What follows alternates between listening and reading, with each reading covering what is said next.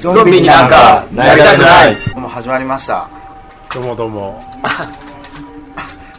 なんで成瀬君むせてるのあちょっと今コーラ飲んでてしょっぱなしょっぱなからあしょちょっっぱとな救急車の音うるさいけど救急車じゃないからパトカーかじゃあ早速あのー始めますけど今回自己紹介をちゃんとしようかなと思いますのでじゃあ僕から自己紹介をしていきますえっ、とハッシュというバンドをやってます、えーとギターボーカルの小出ですよろしくお願いしますメランコリー・バフェットのギターやってます藤原ですえっ、とジョギングっていうバンドやってます成瀬です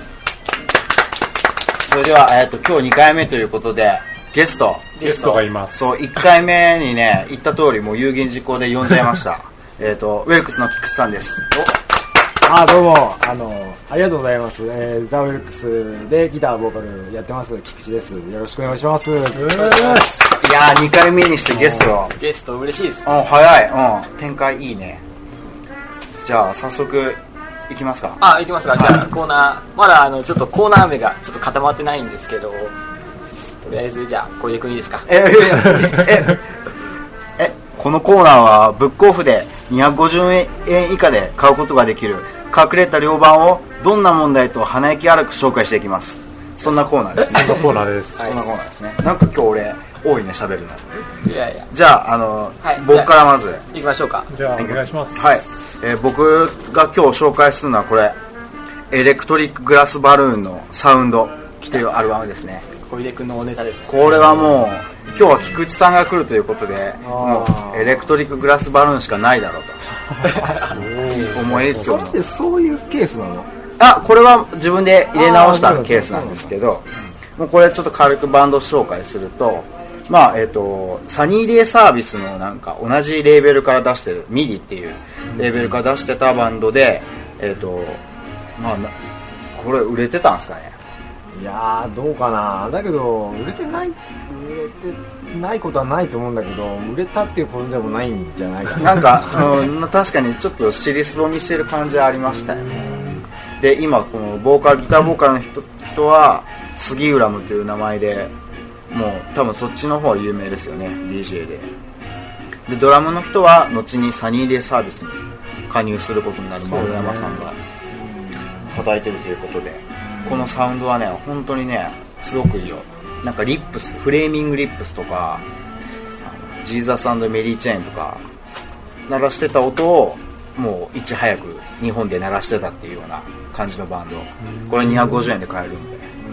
あ250円なんだねこれ250円で結構置いてあるよね250円でこれめちゃめちゃ置いてある別にこのスサウンドに限らずエレクトリックグラスバルーンはすごく置いてあるんであ本当、はいそうなんだぜひじゃあ最後にもう一回エレクトリックグラスバルーンのサウンドですサウンドはいじゃあ次富士山行きましょうかあじゃあ藤原が紹介します今日僕持ってきたのが高野宏ベスト・オブ・宏高野というベストですねおーおーまあ、高野宏さんって多分みんな聞いたことがないと思うんですけどえーっと、まあ、いろんな人をプロデュースしていて、まあ、なん中村かなん和か手元義手で元の資料があったり すごいな前回の反クランボンだったりね、そう前回反省したんですなんかあんま言葉出てこ ないんですけどあでこの高野さんはまず、えー、と高橋幸宏さんとムーンライダーズが審査員とするオーディションに参加してで絶賛を浴びて、まあ、この人たちに拾い上げられるわけなんですーあーけデビューの時からそういう人たちともそううそう付き合いがあったんだそうだろどうでねデビューして最初の仕事が何だったかっていうとその人たちのユニットで全国ツアーでギターを弾いてたっていうへえなんか大抜擢だな会社の人はちょっと困惑したらしいですねなんでシンガーソングライターで最初の仕事がギタリストなんだみたいな。まあ、ギターも上手くて有名な人で、まあ、この一人人一人でなんか20分ぐらいなんかこうノイズのなんかライブをガーってなんかインディーズっていうかねやってそうるですねそんな前衛的なこともそうそうなんかまあそのギタリストとしての腕もあって、まあ、坂本龍一のワールドツアーに参加したり、まあ、他は東京ナンバーワンソウルセットとか、まあ、いろんな人とね、まあ、やっていて、まあ、プロデュース業も目立つんですけど、やっぱりこの人単体の作品はねすごいポップで本当250円でいろんなアルバムが置いてあるっていうう、んうんうんちなみにこの人ヒット曲とかは何がヒット曲は「ベステンダンク」って曲とかベステンダ「ンク虹の都へ」って曲ですねベストアルバムが250円で買えるってすごいね相当得だね前回のピッチカートに続き、続きベストシリーズでベストシリーズはこうオリジナルアルバムもドット・ラングレンがプロデュースしてたりとか、へそうまあ、そっちも250円で買えるので、まあ、気になった人はベストから入ってオリジナルアルバムを買っていただければーなとそれはいい、うん、そういう流れでじゃあ最後にとてもおすすめですはい高野宏ベスト・オブ・宏高野、まあ、藤原でした藤原ですえっ、ー、とじゃあ次、えー、と成瀬が紹介しますえっ、とピンコピンコっていうアーティストの「ファッションイズオンえー、と ファッションイズユアオンリーカルチャーっていうアルバムなん難ですしけいどねあこれ菊池さん知ってます知かってる知ってるこれ、えっ、と、1995年のスウェーデンのよく持ってるねそうギいうのねターポップだと思うんですけど、これかなり、あの、ヘナチョコですよね。そうなんヘナチョコで、しかもこれ、あの、ちょっとジャケットを見てもらうとわかると思うんですけどちょっとモッツ系なんですね、格好。ああ確かにスーツ決め込んでるねめちゃめちゃ格好つけてるんですけど、もう声が泣いてるっていうので、なんかブラみたいなああ、なんかね言われますねあ本当にえ結構ブリッドポップのあそこら辺のバンドなのいやでもなんかあそういうのわけでもギないターポップだと思うんですけどかなりであのアナダイズとかベルベットクラッシュとかが好きそうな人だったら多分好きあな本当にあそれはちょっと気になるなベルベットクラッシュ好きだから気になるのかなこれ多分結構うんヘナチョコでいいと思いますへ結構良かった覚えあるえこれうんいや多分安く置いてあってあとこれあのブックオフとかであの棚に置いてある時にすごい見つけやすくてあの、ん横から見ると分かるんですけどあのフランス国旗の柄になっててあ本当だ赤白青っていうあのこ順の番にせ背帯がね背帯がなってて、それであの赤白青のフランス国旗のあの背帯だったらこれあのピンコピンコじゃないかっていうふうにあああものう判断してやるとあの10%ぐらいの確率でピンコピンコが当たるっていうあー なるほどスムーズにいくねこれはスムーズにこれあの抜けると思うんですけへどーあこれ気になるな、うん気になるなじゃあ最後にもう一度あじゃあ、えー、とピンコピンコの「ファッションイズユアオンリーカルチャーっていうアルバムですはいでは最後にじゃあ今日のゲスト菊池さんからはい、はい紹介していただきましうんょあうの僕ねあのあのブックオフの250円コーナーっていうのを知らなくてほうほう初めて行ったんですけどあほうマジっすか ね、いや大体ブックオフあったなっていうところが結構潰れててさああーのそうそうだからすぐ近くにあったんだけどあのー結構あれ燃えるねあれねああれいいいいいいですよね宝探し的な感覚が久々に燃 えたんだ久々に燃えてもう結構何枚も買っちゃったんです けどあの あのその中であの僕今日持ってきたのはちょっとメジャーかもしれないですけどあのスマッシング・パンプキンズのあのギタリストジェームズ・イハーの、えーソロアルバム「ほうほえーレッド・イット・カムダウン」っていうアルバムなんですけあどこれ250円で買えるんですねそう値札はこれ1350円になってるんだけど買って開けたらあ1350円だったんだっていうあよくありあますね上に250円で買っちゃったんですね250で貼ってあるそうそうそうあ結構得したような気があしててこれねあの98年のあのアルバムなんですけどこれめちゃくちゃいいんですよああの出たっていうのは知ってたんですけど、うんなんかあのスパンプキンズとは全然違うそのパンとは全然違うっていうふうにはまあ聞いててんですけど、これね聞いたんだけどなんていうのかなあのジョージ・ハリソンーほうほうのソロアルバムみたいな感じうーんへなーのかな、うん、声がまあジョージ・ハリソンに似てるだけなんですけど歌ってるんですか歌ってる歌ってるへなんか全部あのフォークギターでーあじゃあアそルミのデで作っィストーションギターファズギター使ってない多分使ってないねまあ一応あのエレキエレキはかぶせてあるんだけどもう普通にバンドサウンド的なんだけどこれメロディーとかはすごいなんかめちゃくちゃ良くて今でも聴ける感じへえあこれ気になるなそうけ、うん、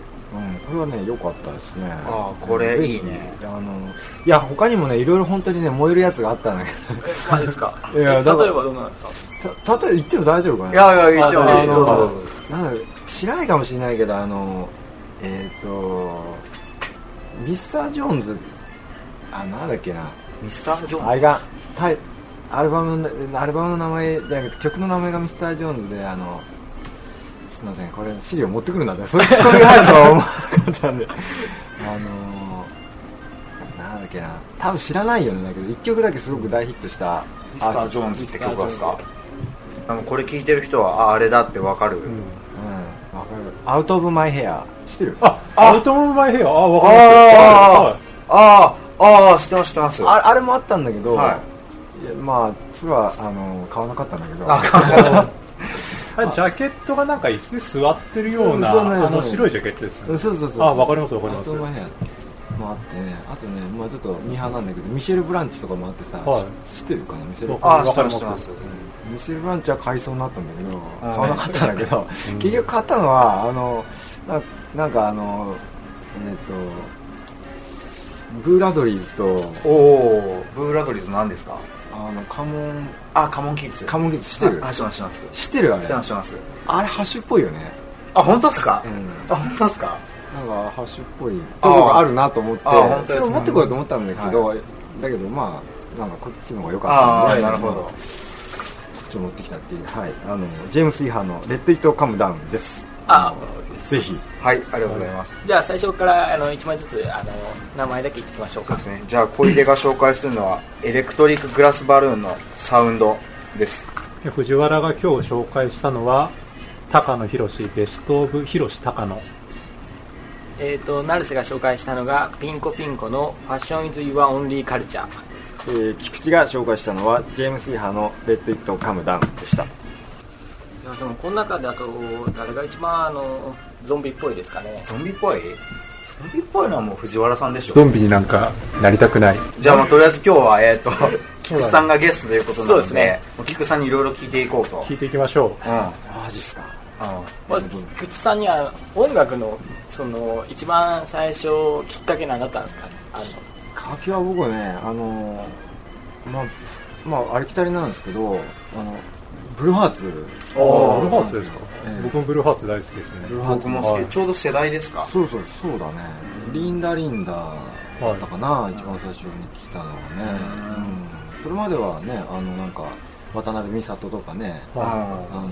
TM ネットワークとかはいはいはい聞いてたんだけど、はいそうだねでそこからユニコーンとか当時バンドブームだったもんで、あその当時のバンドを聴き始めたっていう感じなんですようんだけど友達があのパンクスの兄ちゃんがいてまあありがちな話なんだけ どなんかありがちですねあれが違う話なんだけど、パンクスの兄ちゃんがいて、で、あ、当時、ジュンスカイウォーカーズも流行ってたんだけど、はいあのー、なんか、ジュンスカが、あの、ラモーンズをしてて、はいで、で、友達の兄ちゃんもパンクスで、で、ラモーンズのコピー版をやろうって話になって、うんはいそれで、あのー、ベースを買ったのが、まあ、まあ、音楽やるようになったそれはいそくつですかれはね、13か4ぐらいなあでも結構早い早いですねそうだね。最初ベースっていうの知りませんでした、あ、そうだっけ意外意外だねずっとそれからそう10年ぐらいベースえじゃあ結構長い間いやだからその間弾いてない時もあるから、ああうん、あのベース弾いてたんだけど、はいそうだねでそれからまあだけどそれはまあ中学生ぐらいの話でで高校に入ったらまあそんなに熱は入ってなくて、うんでベース弾けるから学祭とかでなんかちょっとベース弾いてみたいなこと言われて、はいまああのガンザンドローゼスとかおを弾いたんだけどダフダフですか菊池さんがああそうそうそうそうそううんそうでだけどうんでまあ大学に入ってでまあ CD 屋でバイトを始めたんだけど、はいでそこであの中学の連れまあ一緒にバンドでやってたやつなんだけどに、まあ、また再会してでその時にあのいろいろその音楽を教えてもらったというか当時なんだろうなブラとかオアシスが流行り始めてて、あじゃあ94年とかですか94年だね94年俺も言おうと思ってたちょうど94年ぐらいかな、うんまあ、あとはロックスが MTV でめちゃくちゃ流れてたりプライマルですかそうそうそうあめちゃくちゃもう流行ってないいいですねいい時代ですねまあ、あとはあのグリーンデーのバスケットケース、はいあーウィザーのなんだっけバディホリーそうそうバディホリーとかねそういう時代だったんだけどで、まあ、あとなんか当時付き合ってた彼女があのなんだろうなあのフリッパーズギターとか、うんそういういわゆる渋谷系ってやつです、はい前回も話に出たんだけど僕らは共通項だねがまああのそういうのが好きで当時お酒とか全盛期ですよねそうだ確ねかお酒もそうだねコーネリアスそうだね、うん小沢健二はうんそうだね出てきたね、そういう時代でで、まあ、知り合いで、まあ、バイトして、まあ、いろいろ聴いてで、まあ、フリッパーズギターとかでいろんな音楽サンプリングしてあーそうですのねネタ探しみたいなのが流行ってあ僕も 大全く一緒ですね僕 僕も今やってますよそれマジですかはであれビーチボーイズとかバッファリーズとはいはいああかそうですそうでねすあ入ってるじゃんね、まーわかりますねはいい世代は違ってもやることは同やじることは一緒っていうナンプリンでグファファーストだとねアズテックカメラとかそうそうあそーうネオワコに行っちゃうとあパステルですはいそうそうそうそうパステルとかね、そういうのでまあはいろいろ来てたけど反面あのビースティーボーイズも流行っててはい当時、おそあマのジっすかヒップホッうんプが、まああのベックとかはいはベックい、ちょうどいるコミュニケーションとかですかね実質そうそうそうそう、うん、そういうのもまあ若干聞いてたんだけど、はいうんっていう時代だったじゃあもういろいろこう手をつけながらそう深めてったって感じですねそうそうだねうんまああとは多分みんなとあんまり変わんないような気もするんだけどあの今2000年ぐらいになってストロークスとあかねあーロックンロールリバイバルみたいなのもまあ聞いてで大体その頃にでガレージロックバンドをやろうと思ってはいでギターを始めたのが、まあ、今に至るああなるほどあそれがもうウェルクスいやそれはまた全あ然違まうた違うんですか違うんだけど、うん、それは本当にあの当時べ一緒にベースやってた人はあのソニックスっていうはいうんガレージバンド、ああ今度来日しますねらしいきますね見に行きますそれはいソニックスがすごい好きでソニックスを教えてもらってあとはまあ MC5 とか、はあとススピュージーズとか、いはいそういうで、まあ、当時はあとホワイトストライプスも流行ってたから、はいなんかそういう感じのバンドやろうってことでそういう感じのバンドやってたんですよえ意外だねなんか意外ですねいやあの曲残ってるんだけど結構ね僕好きなんだけど、まあ今でもまあ機会があったらやってみたいなと思ってるんだけど、えそれなんてバンドだったんですかそれはねもう名前も決まる前にそのベースの人が転勤になっちゃってあで半年近く練習してさあライブやろうかと思ったらもう転勤になっちゃって曲は56曲ああできたんだけどあそうまあお蔵入りというへえ名前のばないバンドで名前のないバンドでそうかえ気になるねえー全然違うけどね今とは全然ですねほんまにでそれがあのまあ転勤になっちゃってでまあ解散みたいになってでえーっと、まあ、次にバンド募集があってでギター募集されててで、まあ、ギターで入っまああのギターで入ったっていうかまあ結成したのがあの今のウェルクスゾンビになんかなりたくない、そういえばブログでシスタージェットにハマってるって言ってましたねああシスタージェットはそうだね好きだねなんか僕も最初聞いた時なんかチャラくて嫌だなと思ったんですけどそうそうそうそうなんだか最近結構聞いててシスタあーージェットうんなんか初期トライセラトップス的ななんかそのあそれはあるかもしれないうですんなんかそれもありつつなんかなんかロックンロール大好きなキッズって感じでなんかすごい好感持ってるなとうん思って、そうそうそうであのボーカルの子があの雑誌読んでたらあの高校の時に一人で弁当食べてたって言って書いてあってあ俺と一緒だと思って菊池さん一人食べてたんですか一人で食べてたのよ、うん、結構いやあのクラスで結構ななんだろうなあの一人で弁当をさっさと食べてであのなんだろうな校舎の裏の方のちょっとあの不せくされたやつの集まりに行くっていうなるほどなるほそどうそうそうそういう感じだったもんで、うん、へえそうかそんな感じなんですね僕は、あのバンド T とかにこだわりとかってあるんですかえバンドのバンド T シャツバンド T シャツお気に入りの一枚みたいなお気に入りの1枚はお気に入りの1枚はやっぱシロップ16グラムのツアーの時に買った T シャツは大事にしててあとはあとはなんだろうまあバンド T シャツじゃないんだけどソニックユースの T シャツがビームスで売っててはいでそれをあいいなと思って買って買ったらテレビでアートスクールの木下君があ同じやつ着てたてたあどういうやつですかソニックユースのえーっと俺女もの今日ソニックユースですけどそうなんですかはいソニックユースいや今度今度来てくるああわ 伝わらないですけどね、はいあの女の人が女の人がソニックユースって書いてある T シャツを着てる T シャツ、ー長袖の T シャツなんだけど、へえそうこれなんか検索してみようかなそれは大事にしてるかななんかだ成瀬君も大事にしてるやつあるんですよ T シャツ俺あの大事にしてるか分かんないんですけどとりあえずあのパンク風に T シャツをしたいんですよでそれであのく買ったら首元をグワーってマジですかへ破っていうのやってるんですけどそうすごいねそうするとなんか汚いんですよね、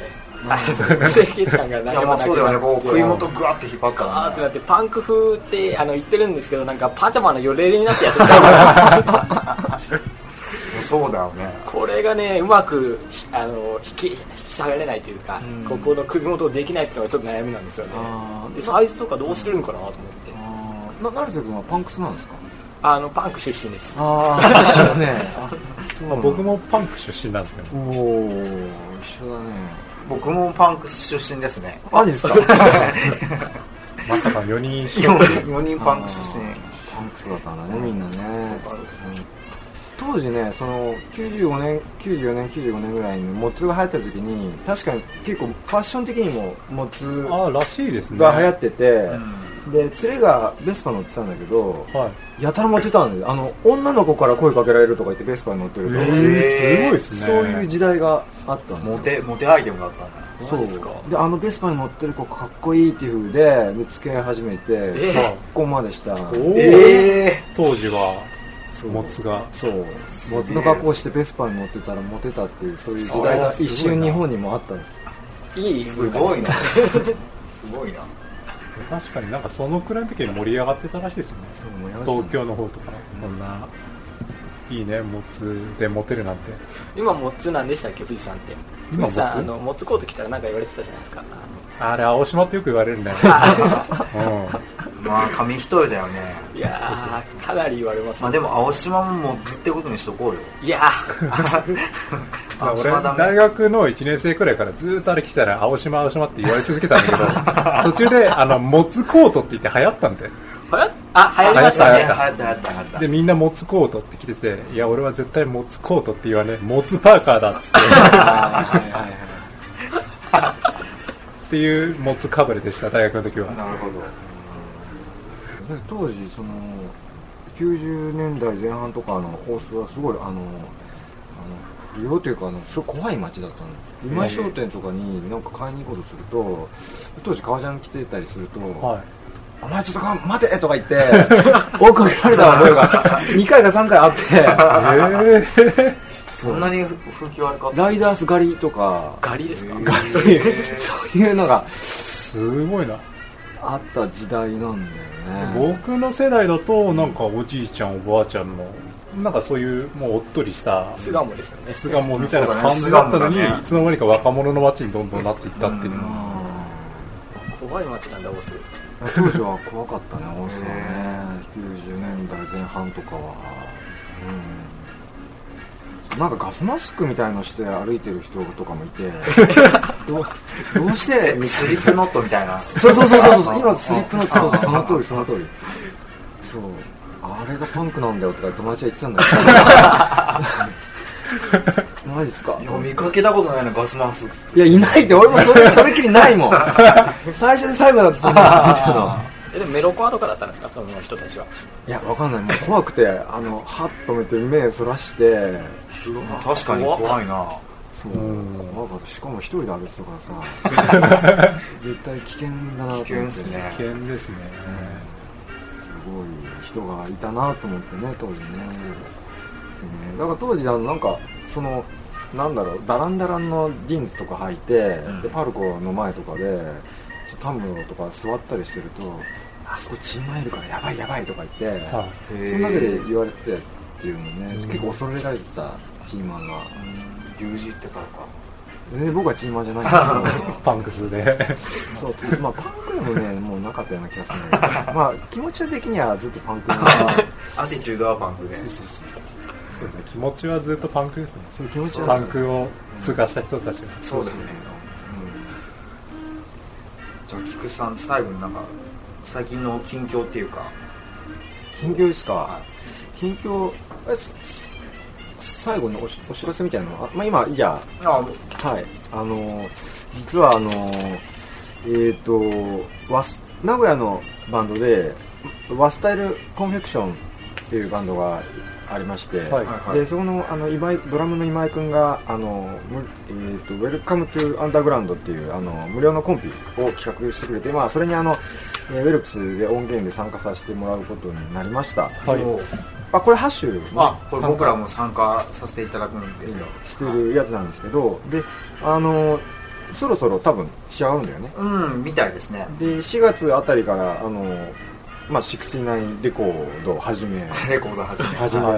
まあ、無料でいろんなところで、まあ、配布を、まあ、250枚限定生産らしいんですけど、まあ、していくってことなんであのもし見かけたらぜひあの手に取ってそうですねははいいはいすいませんあのいいバンドばかり、そうですねウェルクスを始めえーあと、まあ、女の子のバンドがねあいるみたいですねね、はうんまあ、ワッサルコンフェクションもねすごくいいバンドなんで、い、ははい、ぜひ、えー見かけたらえー手に取ってくださいいはい、ありがとうございあまりがすとうございますじゃあここでまた恒例のあの69の宣伝をさせてもらってもやりましょうかお願いしますいいですかねえっとね今週は、えっと僕のおすすめコーナーでちょっとウィーザーを設置しました、えっとウィーザーウィーザー一応グリーンアルバムを僕は推してるんですけどはい他にもこのリバースのソロ作品とかピンカートンの限定版ですかねあの2枚組のが今ちょっと店頭に並んでますのでよかったら買いに来てくださいいいですねお願いしますはいじゃああとついでに僕のバンドのあの、はい宣伝もいいですかあはいえっ、と5月5月にですねあのちょっとライブがね2本決まりましておおはいちょっとどうノリなノるリですねハッシュえノリノリですねいやまあそうですねノリノリじゃノリノリじゃない よそうですねって言っちゃったえっと5月22日、えっと堺広場で、えっと無料イベント参加します、カオスオアシスっていう、で28日土曜日は黒いチェリーっていうバンドがいるんですけどはいその彼らの自主企画のイベントに読んでもらいましたはいなのでまあ興味のある方はぜひお越しくださいお願いし ますメランコリーメランコリーは、まあ、お知らせすることないんで、まあ、個人的な飲み会の話でもあまさかあのまだ決まっていないんですがジャズマスターやムスタングジャガーを使ってる人で飲み会をやりたいと思ってますまだ全然決まってないのであるだろうなっていう感じで 皆さん僕のツイートをお待ちくださいああなるほどこの番組ねまたゲストを募集してますんでそうだね。次回どうしましょうそうだあね。次回ちょっと女の子来てくれるかもしれないおじゃあちょっと藤原さんに今ち回ょっと呼んどいたからマジですでもかここで誰が来るって言ったらね来なかった時にちょっと悲しくなるん でそうだねあじゃあ次回男だった時はもう富士山の腕がなかったってこと三人がもうそれでい いじゃあまあ次回はじゃあ藤原さんにちょっと任せて。じゃあそうですね次回ゲスト楽しみにね楽しみですねそう。じゃあもうついでにねその女性にジングルもねお願いしようよ。そうですねじゃあまあですねまあ次回はゾンビなんかになりたくないの女の人の声でそうね楽しみだと思いますそう始まることに乗るよ。そうそうですねじゃあ今日これでいきますか終わりますかそうですね。じゃあありがとうございましたあり。がとうご啊ざいましありがとうございましたたありがとうございましたありがとうございましたありがとうございました